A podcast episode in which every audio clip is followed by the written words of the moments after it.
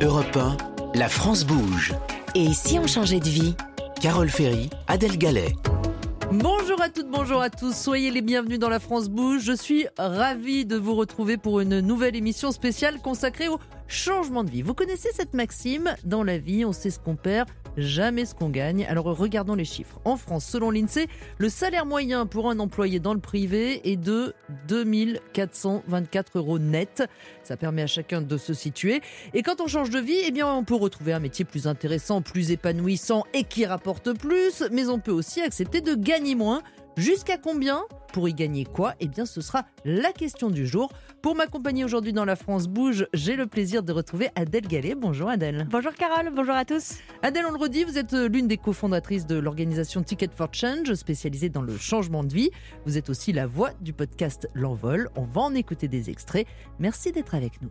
Aujourd'hui, nous allons prendre le temps d'écouter le témoignage de Jean-Marc Potvin. Dans les années 2000, il était euh, l'un des patrons de Yahoo.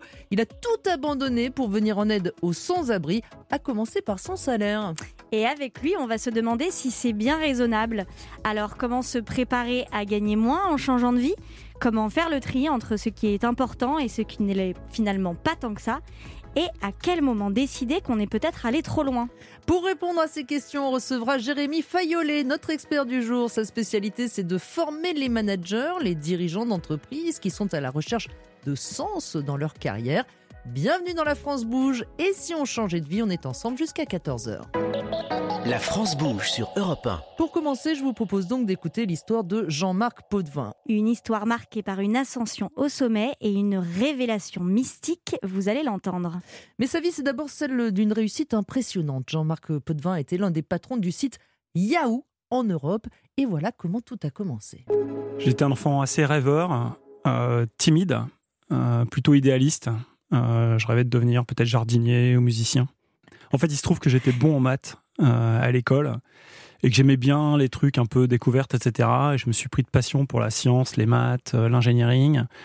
Et donc, voilà, je me suis retrouvé dans une école d'ingénieur sans trop, sans trop le choisir, mais et en même temps, j'aimais bien ce que je faisais, quoi. Mais à l'époque, Internet venait d'être inventé. C'était au, début des années 80, et on comprenait qu'il y avait plein de choses qui allaient pouvoir changer le monde. Et ça, il y, a un côté assez exaltant quand on est euh, ingénieur, quand on aime, quand on aime la science et la tech, euh, de se dire qu'il y a des choses qui vont révolutionner la façon dont les gens euh, voilà, font du commerce, communiquent, jouent, que ça allait transformer la vie, enfin tous les aspects de la vie en fait. Et puis après, ben, on suit ses rails. Donc, on enchaîne une carrière et puis on progresse dans sa carrière. On fait des choses intéressantes en même temps, donc c'est pas forcément mal. En parallèle, je construis ma famille. Euh, j'ai la, chance d'épouser euh, la, fille dont j'étais amoureux à 14 ans, euh, qui m'a fait quatre beaux enfants. Et, donc, voilà, je construis ma vie un peu égoïstement quand même, mais sur des projets passionnants avec des gens super intéressants. Donc voilà, je me retrouve de fil en aiguille cadre dans, une grosse multinationale à, l'international et, à faire des choses dans la tech et la science qui m'intéressent. Alors après 12 euh, ans dans cette entreprise, Jean-Marc Potvin sent monter la révolution Internet. Il a envie de vivre cette aventure. Il quitte tout pour une start-up. Quel coût? C'est un comparateur de prix en ligne qui reste à inventer à cette époque-là et qui concrètement n'a pas les moyens de payer deux mois de salaire. Les gens nous disaient ça marchera jamais parce que jamais on va acheter sur Internet. Ça c'était début 2000. Hein. Ça marchera jamais parce que jamais les commerçants vont donner leur, euh, leur catalogue produit pour se faire comparer. Et en moins de 4 ans, on avait peut-être 33 millions de visiteurs uniques euh, sur 9 pays en, Europe, euh, avec des dizaines de milliers de, commerçants qui venaient euh, comparer leurs prix. Et donc, on fait le, en fait, le plus gros succès de l'Internet européen, de l'e-commerce européen du début des années 2000, qu'on vend au printemps 2004 à Yahoo qui à l'époque était un peu le, Google ou le Facebook du domaine, c'est-à-dire l'acteur mondial ultra dominant dans la tech. Et donc Yahoo rachète quel coût pour 480 millions d'euros et place l'équipe de Kelkou à la tête de, Yahoo Europe. Donc je me suis retrouvé vice-président de Yahoo en Europe euh, en, charge de l'ingénierie, ce qui est proche d'un métier de rêve hein, pour quelqu'un qui aime l'innovation, la tech. Euh, voilà, ça me donnait des moyens incroyables. Euh, tous les magazines parlaient de, parlaient de. Enfin bon, voilà. même mon banquier, s'est mis à me parler gentiment. Donc donc oui, ça flatte, ça flatte l'ego. Il y a une espèce de gloriole qui est associée à ça. Euh, voilà, tout le monde pense que vous êtes quelqu'un de bien parce que vous avez réussi, ce qui n'est pas vrai, mais Euh, on se retrouve avec de l'argent, parce qu'au passage, les, différents acteurs de quel coup, on a tous gagné, euh, en tout cas dans l'équipe dirigeante, euh, il y a eu quelques millions d'euros qui, ont été, qui ont été empochés à ce moment-là. Donc tout ça arrive en même temps, et on, a un peu l'impression d'avoir gagné la finale de la Coupe du Monde. Quoi. Voilà. Donc il y a beaucoup de vaine gloire, il y a beaucoup d'orgueil, il y a beaucoup de... On s'en rend pas forcément compte, mais il y a une vraie exaltation à la réussite. Quoi. il se trouve que pour fêter ça, avec les, amis de Kelkou, on était une petite dizaine. C'était un pari qu'on s'était fait. On s'était dit si on réussit, on part grimper au Kilimanjaro en Afrique, en Tanzanie. Et donc nous voilà partis à pied. Moi, je suis plutôt bon marcheur parce que j'habite, euh, j'habite en montagne et euh, j'ai un peu l'habitude quand même, euh, voilà. Et sauf qu'à 4000 mètres d'altitude, sous la tente, il faisait à peu près moins 15 dehors. on était par petite tente de deux, comme ça, un peu avant le sommet qui est un peu en dessous de 6000 mètres j'ai les poumons qui se remplissent d'eau. Ça s'appelle un œdème pulmonaire euh, d'altitude. Je réalise que je suis en train de faire un œdème pulmonaire, ce qui est létal, c'est-à-dire que si on fait, si on redescend pas tout de suite, euh, on en meurt, on meurt noyé, euh, ce qui est essentiellement une, mort stupide en haute, en haute montagne. Et donc, j'appelle le guide, enfin, je demande à mon voisin d'aller chercher le guide, et le guide me dit, je peux pas, je peux pas vous descendre là. il fait moins 15, il faut marcher 3 heures en arrière pour trouver un chemin qui descend. Donc euh, voilà, bonne chance, on se revoit peut-être demain. Et donc j'ai passé une nuit blanche parce que je pouvais pas m'allonger dans la tente.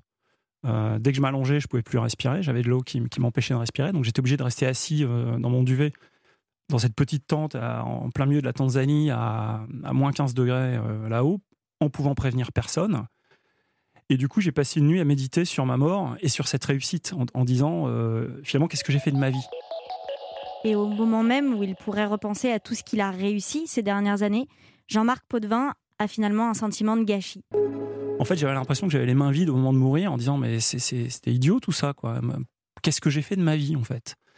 Donc là, j'ai compris déjà que l'exercice de méditer sur sa fin, sur sa mort, c'est un bon exercice. Euh, on pourrait le faire tous les jours en fait. C'est pas morbide, c'est de dire mais euh, comment je vais organiser ma journée aujourd'hui si, euh, si je meurs ce soir. Quoi. Et le résultat de cette méditation sur ma mort, ça a, été de, de dire, mais moi j'aimerais bien que le dernier jour, mon dernier jour sur Terre, je puisse être satisfait, je puisse être content de, partir. Et que ce soit pas ce sentiment de gâchis de dire, mais à quoi ça sert quoi. Donc ça, ça, a été assez perturbant comme, comme expérience. Le lendemain matin, il revient me voir, moi j'étais clairement pas mort. donc je me suis dit, bon, j'ai dû psychoter pendant la nuit, en fait j'ai rien. Et bêtement, j'ai monté à ce moment-là de 4 à 6 000 avec de l'eau dans les poumons parce que j'avais vraiment un œdème. Donc en fait, je suis vraiment rescapé parce que quand je suis redescendu après, euh, c'était, euh, je me suis rapatrié en avion, j'étais, à l'hôpital avec. Euh, je pense qu'ils ont. normalement, j'aurais pas dû rentrer quoi. Cette histoire-là, c'est le début d'une vraie crise de sens. j'avais 40, juste 40 ans à ce moment-là. Le même, le même mois, mon père décède d'un, cancer au poumon. Donc en fait, il est en pneumologie en même temps que moi dans un autre hôpital, mais euh, et, donc ça me perturbe quand même pas mal. Et je finis par me dire, je comprends pas pourquoi je travaille, je comprends pas pourquoi je fais tout ça. Donc je quitte mon job de, VP euh, à l'époque euh, Europe en disant, je vais réfléchir au sens des choses, au sens de ma vie, et je vais orienter mon action pour donner du sens. Quoi. Donc j'ai essayé de vivre un peu la vie Club Med pendant deux ans. De l'escalade, de la voile, puis j'ai investi pas mal d'argent. Enfin, en fait, j'ai perdu pas mal d'argent dans des tas de startups avec d'autres entrepreneurs qui montaient des projets.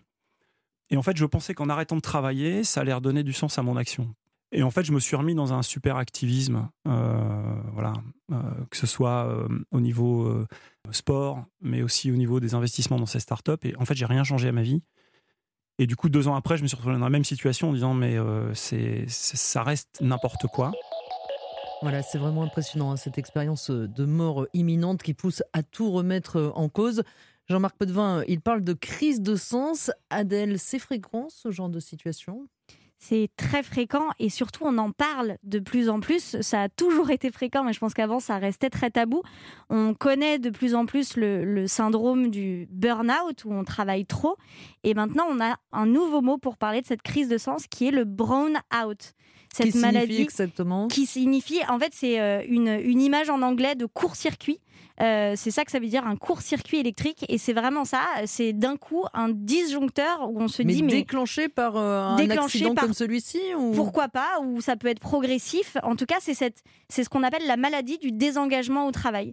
Et c'est une maladie qui, qui touche énormément de monde et à tous les euh, grades entre guillemets des entreprises, puisque d'après une étude, ça toucherait 40% des dirigeants américains. Et là, on voit bien que Jean-Marc, il est dans une posture, c'est un grand cadre. Enfin, a priori, il a quand même boîte. D'une grande boîte, il a beaucoup de responsabilités, etc. Donc euh, voilà, c'est quelque chose de très fréquent. Et puis aussi avec euh, son âge, nous par exemple chez Ticket for Change, dans nos programmes où on accompagne beaucoup de personnes en, en crise de sens, euh, notre moyenne d'âge c'est 39 ans. Donc vous voyez, il y a vraiment, on Hmm. parle de, de crise de la quarantaine, Eh c'est oui, pas un mythe. Alors, on n'est pas obligé, bien sûr, de vivre une expérience de mort imminente pour se remettre en cause. Est-ce que vous auriez un exercice pas dangereux à nous conseiller, quelque chose qui puisse nous permettre, en effet, de se poser les bonnes questions Bien sûr, alors un, un premier exercice, c'est finalement un peu ce qu'il fait dans cette tente qui n'est pas dangereux, qui peut être fait hors œdème pulmonaire, mais de se dire j'aurais réussi si. À répondre à cette question à la fin de ma vie, j'aurais réussi si quoi Et de se rendre compte de ce qu'on écrit en essayant de pas réfléchir. Surtout dans- quand on fait ce genre de choses, faut pas pas réfléchir. Et Il faut puis- que ce soit notre petite voix intérieure qui s'exprime, exactement, c'est ça? Extrêmement spontané. Et on- je pense qu'on peut être très surpris Comme euh, des résultats. automatique. Exactement, comme l'écriture automatique sans réfléchir. Et puis un, un deuxième exercice, on, on en a parlé la semaine dernière, mais c'est ce fameux exercice de l'ikigai. Voilà, un peu se demander qu'est-ce qui est au carrefour de ce que j'aime, ce en quoi je suis bon, ce dont le monde a besoin et ce pourquoi je peux être payé. Voilà, il y a plein de méthodes qui existent sur Internet que vous pouvez aller trouver pour faire votre ikigai. Est-ce que vous pouvez nous épeler Ikigai si quelqu'un veut bien aller le voir sûr, sur Internet mais bien sûr, I-K-Y-G-A-I tréma. Voilà, c'est un mot japonais qui veut dire raison d'être. Alors, une dernière chose, Adèle. Jean-Marc Potvin l'explique très bien. Il démissionne et arrête de travailler. Il pense que ça va aller mieux. Ça va pas mieux du tout. Euh. Est-ce que ça veut dire qu'il vaut mieux réfléchir à changer de vie en restant dans le boulot dans lequel on est? Alors ça dépend de chacun, évidemment. Pour certains, il y a vraiment besoin de cette radicalité de créer du vide comme Jean-Marc. Et en fait, même si deux ans plus tard, il est toujours pas satisfait, je pense que une- c'était une bonne chose pour Une lui. étape Il- nécessaire. C'était nécessaire, il avait besoin de, de- voilà, de toucher ce fond, de ce vide. Donc il a cette radicalité, mais il y a plein de gens qui ont plutôt besoin d'aller pas à pas. Et le plus important, c'est aussi d'écouter ses propres besoins et contraintes. Je donne un exemple. Là, Jean-Marc, euh, il parle de quelques millions. Je pense que financièrement, il pouvait se permettre de- Hmm. de- d'être de faire radical. Med pendant deux ans. Exactement, d'arrêter. Mais voilà, il y a des gens qui ont des contraintes financières qui ne peuvent Et puis pas de se se dire que c'est permettre. peut-être ça qu'il a besoin de vacances, de plaisir. et se Exactement. rend compte que non, ça suffit pas. Exactement, mais je pense voilà, faut s'écouter, faut être euh, à l'écoute de, de ses contraintes, de ses besoins. L'important, c'est vraiment d'avoir un cap, de se dire bah ok, si je veux changer, même si c'est dans un an, deux ans, trois ans, je garde ce cap.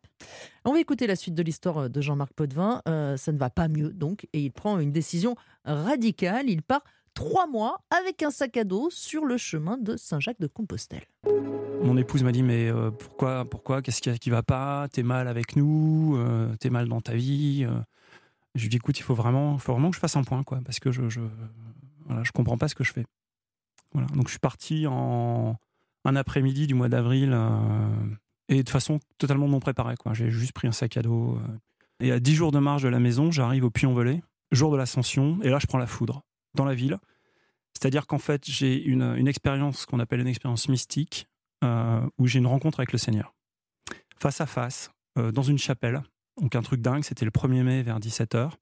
Donc je vois le, surnaturel surgir, euh, ce qui est très déroutant pour quelqu'un qui a un esprit plutôt scientifique. Et, ça me laisse complètement en vrac, en fait. À la fois en disant, ça y est, j'ai compris, c'est ça le sens de ma vie. Et à la fois complètement perdu comme un nouveau-né euh, qui arrive dans un monde dans lequel il comprend rien. Donc, euh, essentiellement, ça m'a retourné de fond en comble. Enfin, moi, je considère que c'est vraiment une naissance. Et il a fallu que je réapprenne. C'est comme si toutes les règles de logique s'inversaient. Le pauvre et le riche, celui qui donne ou celui qui reçoit. euh, et à la fois une expérience merveilleuse, enfin, qui, qui m'a complètement comblé, qui a complètement orienté ma vie depuis. Donc j'ai terminé le chemin. Ça m'a pris deux mois pour euh, terminer les 1800 km après. Je suis rentré à la maison, ma femme m'a pas reconnu. Euh, J'étais radica- radicalement transformé. Puis elle, elle m'engueulait en disant je vais pas épouser un moine, quoi. Tu vas retourner au boulot et tu vas t'occuper des enfants. Et, euh, en plus, il faut changer les ampoules électriques qui ont pété. Et- Donc, c'était vraiment compliqué parce que je, je, je comprenais plus rien à ma vie, quoi. Ça change tout. Ça change tout. Alors l'Adèle, on est vraiment sur une histoire quasi surnaturelle. Et ce qui s'est passé exactement, on laissera à chacun son interprétation. Ce qu'on retient en tout cas de l'histoire de Jean-Marc Potvin, c'est que ça lui donne de nouvelles valeurs. Oui, l'important, c'est que ça lui a vraiment permis de se réaligner, de trouver en lui, en fait, ses, ses propres réponses. Mais alors, on n'en est pas du tout au bout des multiples étapes de sa prise de conscience, puisqu'il faut le dire, il va finir par trouver un poste dans les nouvelles technologies à nouveau. Donc, on est a priori. Donc, il écoute son épouse. Il écoute son épouse, clairement. Et donc, on est encore assez loin d'une mission sociale euh, qui s'était donnée. Et c'est à ce moment-là qu'il va faire euh, une dernière rencontre, ou plutôt des rencontres, qui vont finalement tracer le chemin vers sa nouvelle vie. Tous les matins, je le croise, des personnes qui dorment sur le trottoir, qui vivent là, euh, qui mangent là, etc. Et puis, euh, je m'arrête. On parle. Alors, je suis pas l'abbé Pierre, hein, donc euh, on se dit bonjour, on parle du sport, de la politique, de la météo, on blague. Et quelque part, ça devient mes, mes, amis du quotidien, du matin et du soir, quand je rentre.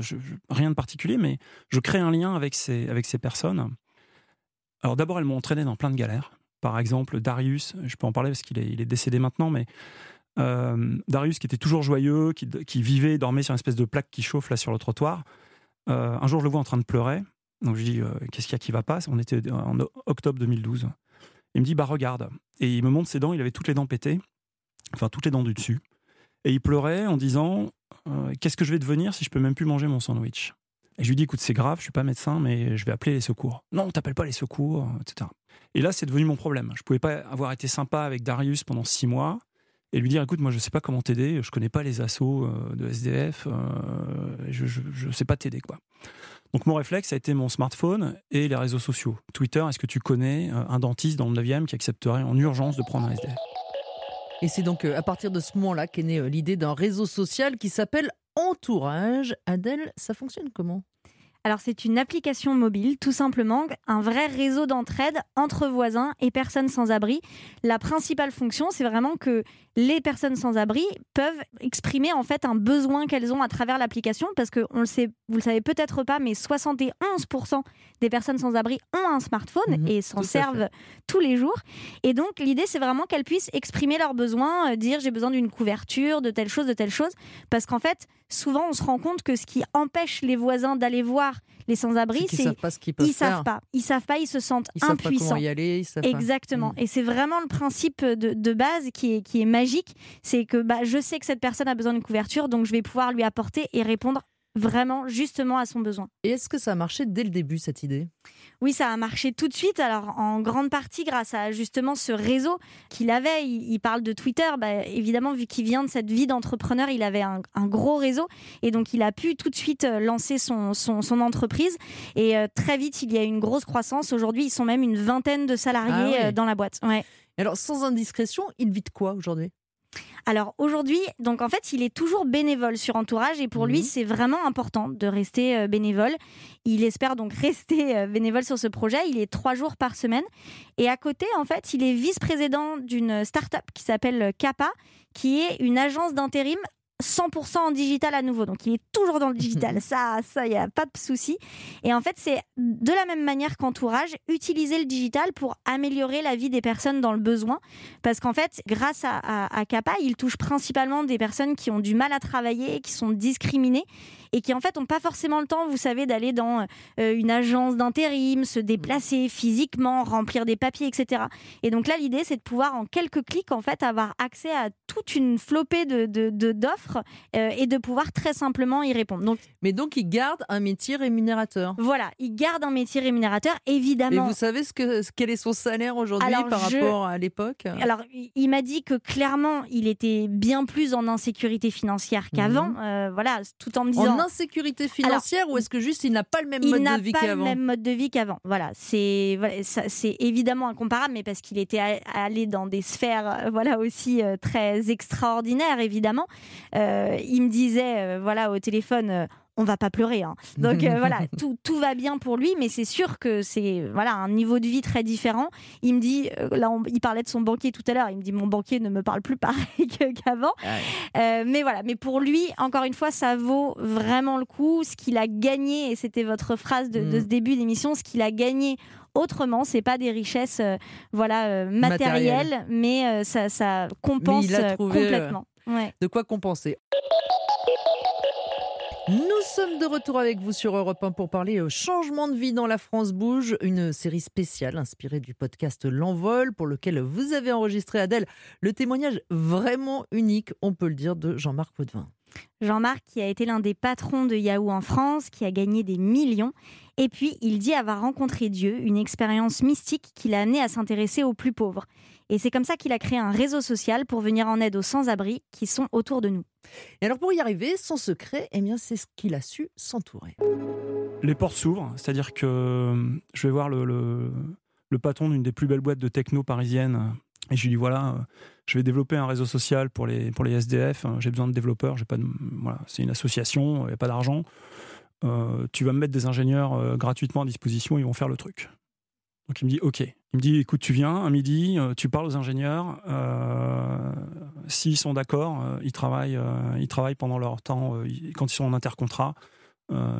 Et donc on commence à prototyper les premières applis d'entourage avec Octo Technologies qui vient nous donner du temps ingénieur. Je rencontre le patron de TBWA, qui est une belle agence de com. Pour que ça marche un réseau social comme ça, il faut communiquer. Et le gars, il me dit c'est super ton projet, on t'aide. Et là, ils me mettent les meilleurs euh, stratégiques planeurs, les meilleurs communicants. Moi, je suis ingénieur, je sais pas communiquer.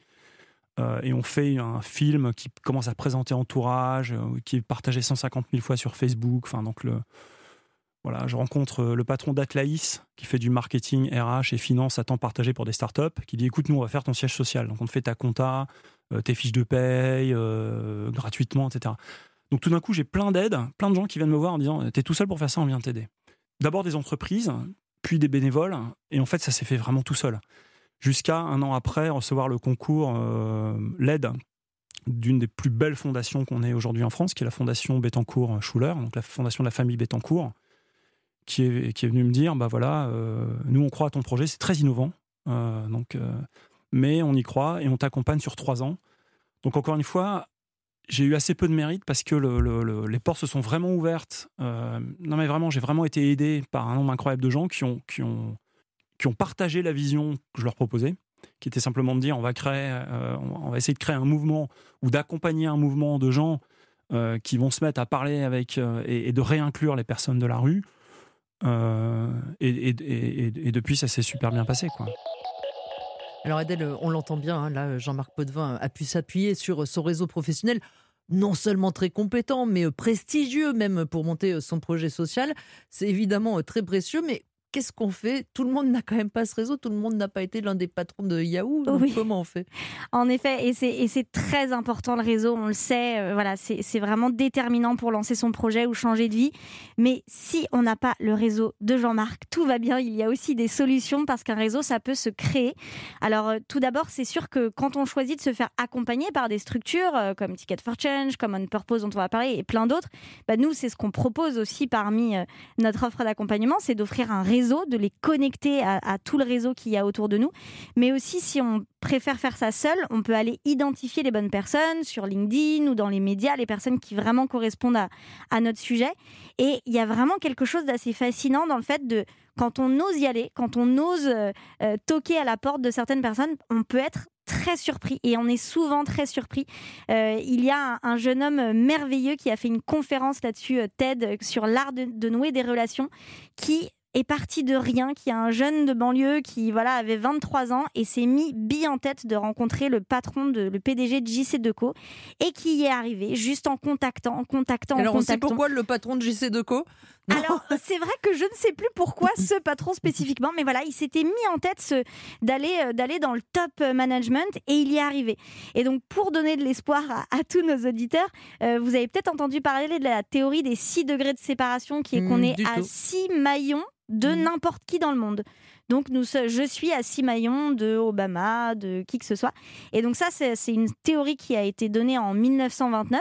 Et aujourd'hui, en, en 2021, on n'est plus qu'à 3,5 degrés de n'importe qui dans le monde. Vous l'entendez, tout est possible. Il faut juste oser, en fait. Jean-Marc Potvin parle aussi euh, de l'aide d'une fondation. C'est une piste euh, intéressante pour aller chercher du soutien. C'est facile d'avoir euh, accès à ces fondations Alors, c'est une piste très intéressante, surtout que ces fondations sont capables de financer des projets très émergents qui n'ont pas encore fait leur preuve et que c'est du mécénat. Donc, c'est du don ce n'est pas un investissement, c'est-à-dire qu'elle donne cet argent, il n'y a pas besoin de le rendre avec des intérêts ou quoi que ce soit.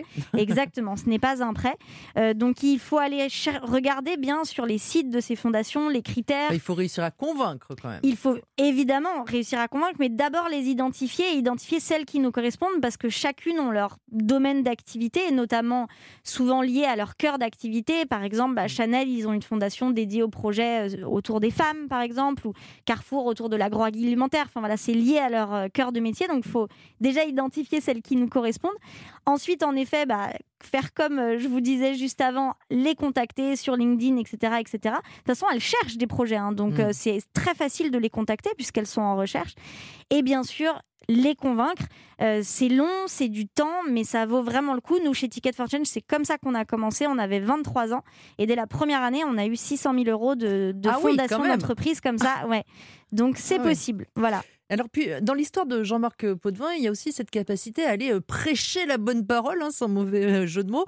On a l'impression que dès qu'il parle à quelqu'un, euh, il l'embarque dans son aventure. C'est inné ça ou ça peut s'apprendre? Alors je pense que ça peut être inné, mais est-ce que ça peut aussi s'apprendre? Eh bien les deux, mon capitaine. Voilà, ça peut clairement. Et, chez Jean-Marc, on a l'impression que c'est ça, un vrai talent naturel.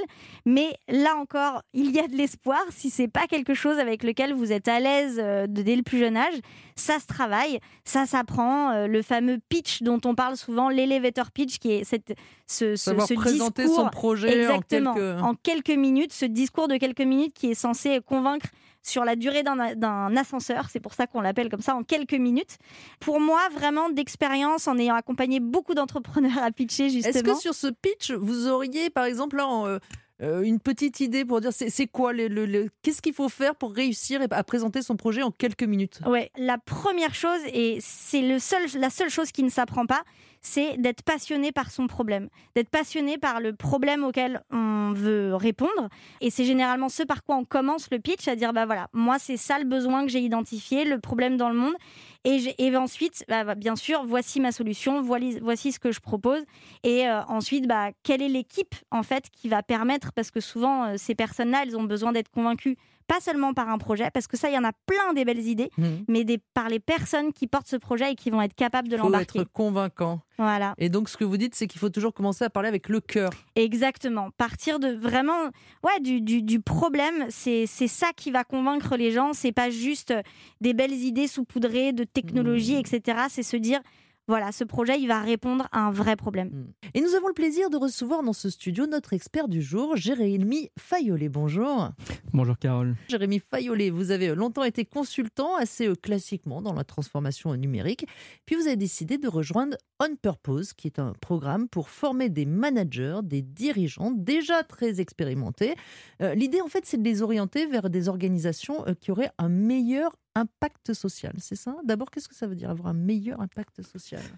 En fait, ce qu'on entend par là, c'est à la fois assez vaste, euh, mais aussi euh, finalement assez simple à, expliquer. Euh, il s'agit d'organisations qui vont, on va dire, venir en aide d'une manière ou d'une autre aux gens, leur apporter des choses dont ils ont vraiment fondamentalement besoin, que ce soit au niveau social, l'éducation, la santé, le lien social, et euh, sinon au niveau environnemental même. Euh, un meilleur environnement, euh, une meilleure qualité de vie. Alors, vous posez peut-être la question, cher auditeur, si vous avez aussi envie de changer de vie, c'est quoi un bon salaire? Puisque là, on a un meilleur impact social, mais peut-être un moins bon salaire. Alors, est-ce qu'il y a un bon salaire ah, C'est une grande question. Euh, et euh, alors, je crois que vous avez dit que le salaire moyen en France, c'est 2400 euros. 2424 euh. euros. 2424 euros, effectivement. Et bah, c'est un chiffre qui est, qui est déjà pas mal, mais c'est pas non plus des, des, sommes absolument délirantes. Et finalement, quand on va avoir de l'impact, parfois on se dit, mais est-ce que je vais diviser mon salaire par 2, 3, 4. et en réalité, généralement, les métiers qui sont dans tout ce qui va avoir de l'utilité sociale, de l'utilité environnementale, sont souvent payés un tout petit peu moins, autour de 10-20% de moins, euh, mais ce n'est pas une grande différence par rapport au secteur qu'on appellerait euh, classique. Il ne faut pas penser qu'on ne va rien gagner non plus. Absolument pas, et ce serait quand même bien dommage. Et donc, vous avez des exemples peut-être concrets à, nous donner pour donner espoir? Parce que c'est vrai que ce, préjugé est très fort, hein, qu'on va diviser par quatre son salaire. Est-ce qu'il y a des exemples pour, euh, pour avoir espoir? Mais oui, absolument. Et, même avant de, parler de ça, je dirais quand on démarre sa carrière, en fait, dans l'économie sociale et solidaire, on a à peu près les mêmes salaires que dans le secteur privé. Et c'est souvent après, quand on arrive au niveau des cadres dirigeants, où ça se réduit euh, un petit peu. Moi, je vois autour de moi euh, des personnes qui ont été euh, auparavant ingénieurs numériques, par exemple, dans des très belles boîtes des, grandes organisations, euh, par exemple de la téléphonie, euh, prendre ensuite des postes de responsables d'exploitation. Et peu ou prou, ils ont euh, des salaires pas si éloignés que ça. On parle de salaires qui sont relativement confortables, hein, autour de 3000, 3500 euros net mensuels, net, par exemple. Voilà, c'est important de le préciser. Tout hein. à fait. Oui, donc c'est pas mal quand même. On est très au-dessus du salaire moyen. Exactement. Et alors après, évidemment, sur, sur tous les métiers existent dans ce type de secteur. Et donc, toute la plage en quelque sorte des salaires existe, mais souvent comme il y a euh, l'aspect euh, euh, plus social, dans certaines organisations qui cherchent à avoir cet impact, il peut y avoir des salaires qui sont capés à un maximum. et notamment certaines entreprises sociales vont faire en sorte que le dirigeant ne gagne pas plus de 10 fois le SMIC, par exemple, ce qui fait quand même pas loin de 10 ou 11 000 euros. Donc on a encore de la marge en termes de capacité à, vivre. Quand vous accompagnez des managers très qualifiés dans leur nouvelle carrière, vous leur demandez de lister ce qu'ils vont perdre en argent, en avantage, pour qu'ils s'en rendent compte? Non, on ne prend pas par cette euh, entrée-là on prend par l'entrée des valeurs en réalité. On leur demande qu'est-ce qui est le plus important pour eux. Et en fait, finalement, l'argent, pour beaucoup de gens, euh, et pour moi, euh, pour euh, la plupart des gens que j'ai accompagnés, c'est une des composantes, mais finalement, il y en a beaucoup plus. Et alors, est-ce que cette question du nouveau salaire qu'on va avoir si on se reconvertit, est-ce que vous pensez que c'est une question qu'il faut poser à ses proches, à sa famille peut-être, avec un vrai dialogue autour de ça? Oui, en fait, c'est essentiel euh, dans les personnes, euh, nous qu'on accompagne, et dans les personnes qui euh, vont vers ce type de métier. Il y a tous les types, des personnes qui n'ont pas d'enfants, des personnes qui ont des enfants. J'ai accompagné il y a finalement assez peu de temps quelqu'un qui a deux enfants et ce qu'il m'a dit, c'est je ne peux pas faire une baisse de 30-40% de mon salaire avec mon nouveau job. Et donc, il a orienté sa recherche pour avoir un job de ça. qui soit proche. Exactement. Mmh. Et il l'a trouvé. Peut-être un peu plus il a peut-être cherché un peu plus longtemps que les autres, euh, mais ça marche. ils, ils, vous disent quoi en arrivant? Ils vous disent euh, j'ai besoin de sens, je viens vous voir parce que je me dis à, quoi sert tout ça? Exactement. Ce qu'on peut voir comme euh, élément de, choix, et en fait, quand je repense à la personne qui parlait dans, dans, le podcast, Jean-Marc Potvin, souvent sont des personnes qui, plus jeunes, voulaient changer le monde, comme lui l'a dit lui-même, et puis finalement la carrière passe, euh, elle est confortable, il y a l'exaltation de la réussite dont il parlait euh, Et on s'y installe comme dans des chaussons. Exactement. Et euh, finalement, il y a, un, moment, alors je dirais pas qu'il y a forcément toujours un moment qui est un moment fondateur, mais soit que sur le long terme, on a une forme de lassitude qui se crée ou une forme de fatigue qui va nous pousser à changer, soit parfois via des chocs. Alors quand je dis des chocs, ça peut être des chocs positifs. Pour Jean-Marc Potvin, c'était euh, sur les chemins de Saint-Jacques, il peut y avoir des chocs négatifs, euh, les burn-out, qui mm. euh, finalement, en, quelque sorte, démarrent cette mécanique. Mm. Et chez beaucoup de gens, et notamment, moi je repense à, des exemples très concrets hein, que, que j'ai pu connaître, changer le métier, ça a été d'abord... sentir de la lassitude, ensuite se trouver face à une situation un peu révoltante, et puis du coup sauter le pas, mais incrémentalement. Pour revenir euh, à cette euh, question d'argent, est-ce que réellement, effectivement, souvent ils se posent la question ou est-ce qu'il y en a pour... Est-ce que c'est une peur euh, et qui pose problème, qui peut être un blocage dans le, changement de vie ou est-ce que non, finalement, pas tant que ça, pas si souvent? C'est une peur qui pose problème, très clairement, parce que l'image globale qui est liée au, métier, j'allais dire, socialement utile, est souvent liée à des, des, métiers, par exemple, de, type infirmière, aide-soignante, où on entend aussi beaucoup de conflits, par exemple, autour de la rémunération. et de manière générale, il y, a cette vision où on va gagner beaucoup moins. Et j'ai en tête une personne accompagnée, voilà, qui qui nous disait bah, moi je peux pas tout accepter après et donc c'est quelque chose de à la fois très important qu'il faut traiter qu'il faut pas forcément traiter en commençant avec une règle de, rémunération où on donne des éléments, parce que c'est aussi une exploration, parce que c'est très individuel. Quand on a voilà, 28 ans euh, et qu'on est plutôt un jeune dans, ce domaine-là et qu'on n'a pas d'enfant, bah, on va sûrement accepter. Accepter plus facilement, bien entendu. Effectivement. Hmm. Jérémy Fayolet, si on accepte l'idée de gagner moins d'argent en changeant de vie, c'est parce que on gagne quoi en échange? On gagne beaucoup de choses différentes et ça dépend euh, bien évidemment de, chacun. De, chaque, de, de, ce que chacun cherche, effectivement.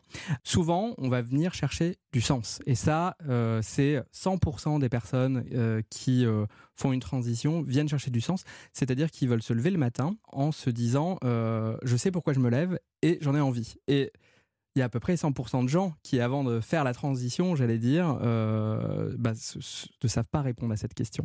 Donc ça, c'est vraiment le premier point, mais c'est pas le seul. On peut dire à nos auditeurs, posez-vous la question, est-ce que vous savez ce que vous allez faire en vous levant le matin Pourquoi vous le faites? Exactement.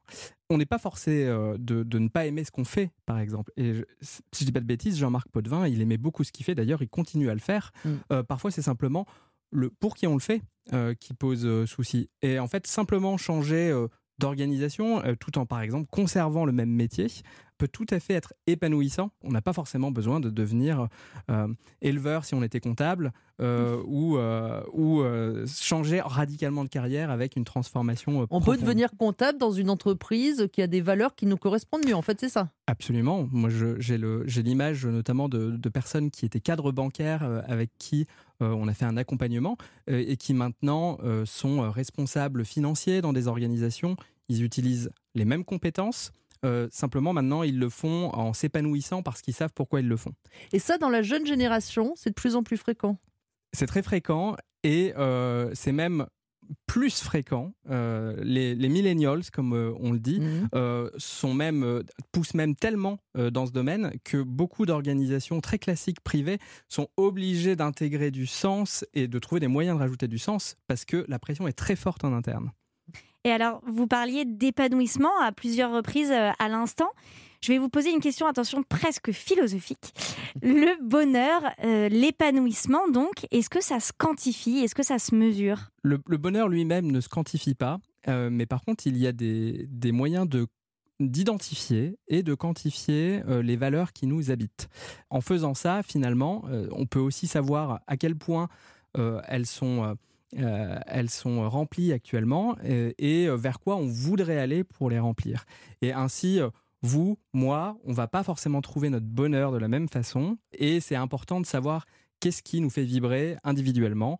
voilà, il ne s'agit pas de se lever le matin en disant je veux de l'impact, je veux de l'impact, je veux de l'impact, que ce soit positif pour tout le monde, mais vraiment dire est-ce que je veux aider les autres, par exemple, est-ce que je veux transmettre, ou alors euh, est-ce que je veux euh, aider plutôt euh, en, apportant, en créant? Tout ça, c'est très individuel et il y a des méthodes, il y a des techniques pour, pour travailler ça. Si vous le voulez bien, on va écouter une dernière fois Jean-Marc Potvin qui a donc changé de vie pour créer un réseau social et venir en aide aux sans-abri dans le podcast L'Envol. Il y a une question rituelle à la fin.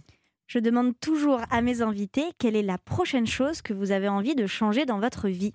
Alors écoutez la réponse de Jean-Marc Potvin. Très clairement, la prochaine chose que j'aimerais changer dans ma vie, euh, c'est rien du tout. En, vrai, mais vraiment, parce que d'abord, si, je voulais changer quelque chose, je le ferais. Euh, j'ai acquis une très très grande, trop grande même liberté. Donc, euh, donc voilà, je suis un homme libre et si j'ai quelque chose à changer, je le change. Je fais jamais de plan dans le genre, à partir du 1er janvier, je vais faire du sport. Quoi. Si je veux faire du sport, j'en fais. Par contre, j'ai plein de projets. Euh, il y a plein de choses que j'aimerais euh, lancer, qui, que je ne peux pas lancer aujourd'hui parce que c'est pas le bon moment. Euh, Jérémy Fayolet, votre spécialité, donc, c'est de réorienter les managers vers des euh, secteurs de l'économie positive.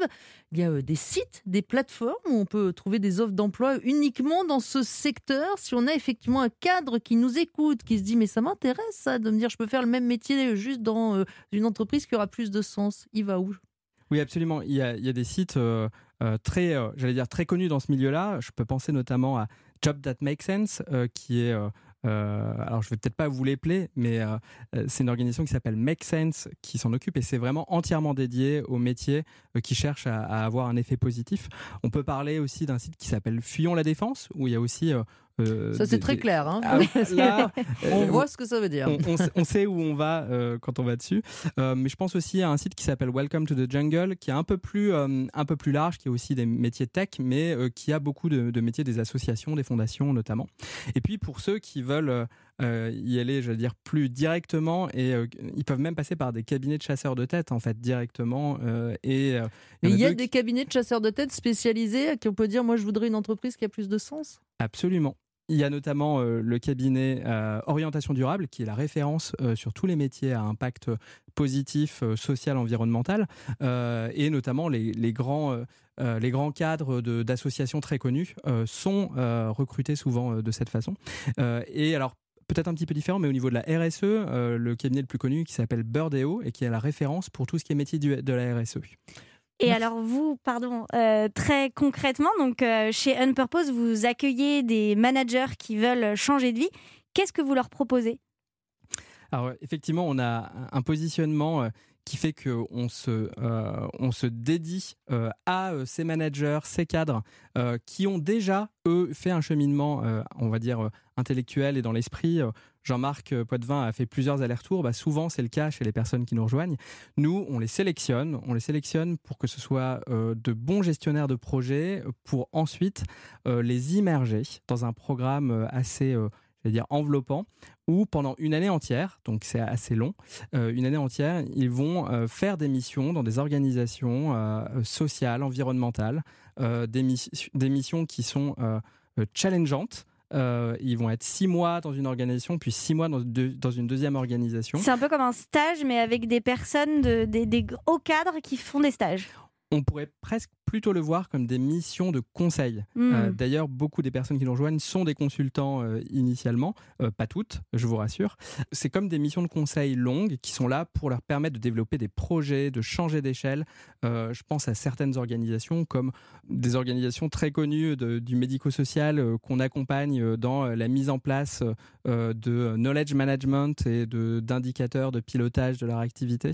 Knowledge management, pardon. Oui, il s'agit de, la gestion de la connaissance. Euh, dans beaucoup de grandes organisations, euh, il, est très compliqué de gérer ça euh, facilement et on perd beaucoup, beaucoup d'énergie à, faire ça. Et donc, c'est des, des chantiers assez complexes. Et souvent, on doit les donner à des personnes très compétentes sur ces, sur ces domaines précis. Et on intervient par exemple sur ce type d'activité, mais on intervient également pour euh, le développement de l'activité, le développement commercial euh, d'associations ou d'entreprises euh, sociales qui, qui veulent gagner des marchés. Je crois que vous avez aussi rencontré des managers dans les gens qui sont venus vous voir qui gagnaient beaucoup, beaucoup d'argent, mais qui ont fini par juste faire un burn-out, par ne plus y arriver et qui se disent à quoi tout ça sert finalement? Oui, absolument. Moi, j'ai ce cas euh, notamment d'un manager euh, euh, qui était voilà dans, le marché de, l'automobile et qui voilà ne, ne pouvait en quelque sorte n'en pouvait plus et puis avait besoin de, de changer sur quelque chose de très très de très très différent sur lequel il pensait qu'il pouvait avoir un impact et en quelque sorte les chiffres n'avaient un peu plus de sens pour lui et il s'est lancé dans une dans une entreprise euh, j'allais dire, euh, d'insertion. Euh, L'insertion, il s'agit d'aider les gens qui sont les plus éloignés de l'emploi à pouvoir euh, retrouver du travail en les accompagnant. Euh, donc là, on parle d'un changement absolument fondamental Mhm. entre l'un et l'autre. Et là, il est heureux. Et là, il est heureux. Et alors, dernière question, Jérémy, est-ce que finalement c'est grave si on n'arrive pas à accepter l'idée de gagner moins? En fait, c'est pas grave. Euh, et en fait, c'est souvent incrémental. Euh, il y a d'autres manières, en fait, finalement, euh, de, trouver du sens euh, ou de commencer à mettre du sens dans ce qu'on fait euh, sans forcément tout chambouler. Le- le- les associations, un certain nombre d'organisations finalement, n'attendent qu'une chose, c'est d'avoir l'aide de professionnels qui vont simplement dédier un peu de leur temps. Jean-Marc Potvin disait que sur la place de Paris, tout le monde était venu l'aider et voulait l'aider. C'est ce qu'on appelle le pro bono ou le fait de travailler gratuitement euh, pour des associations. Qu'on connaît pour les avocats en général? Euh, Voilà, pour les avocats, mais ça marche aussi pour des, cabinets de, conseil, ça marche pour euh, finalement beaucoup d'entreprises. Il y a même des entreprises qui vont dédier une personne pendant plusieurs années qu'elles continueront à payer dans une association pour mettre en place leur projet. Et donc, finalement, on peut commencer par ça. On peut faire du mentorat, par exemple, pour un enfant, pour une association euh, qui va euh, euh, travailler dans des quartiers. on peut faire des projets informatiques pour une association de, de micro-dons et s'assurer qu'on va pouvoir donner plus de, de capacités financières à des personnes qui en ont besoin, sans finalement avoir tout chamboulé. Merci beaucoup pour toutes ces bonnes idées. Merci pour vos conseils, Jérémy Fayolet. On rappelle peut-être, Adèle, les trois conseils du jour pour changer de vie et accepter peut-être de gagner moins d'argent. Oui, alors conseil numéro un, déjà peut-être euh, dépasser cette peur, se rendre compte que c'est une peur qui n'est pas forcément fondée, puisque vous avez parlé de chiffres de 10 à 20% seulement de baisse. Donc en fait, c'est peut-être une peur qui n'est pas réelle. Conseil numéro 2, euh, aller euh, voilà, en parler, rencontrer des gens qui sont déjà dans ce réseau, qui sont déjà dans ces milieux, et pourquoi pas s'immerger grâce à votre programme, par exemple Unpurpose. Et conseil numéro 3, lister voilà ces valeurs et tout ce qu'on va pouvoir gagner qui n'est pas encore une fois du matériel mais qui va nous apporter bonheur et épanouissement.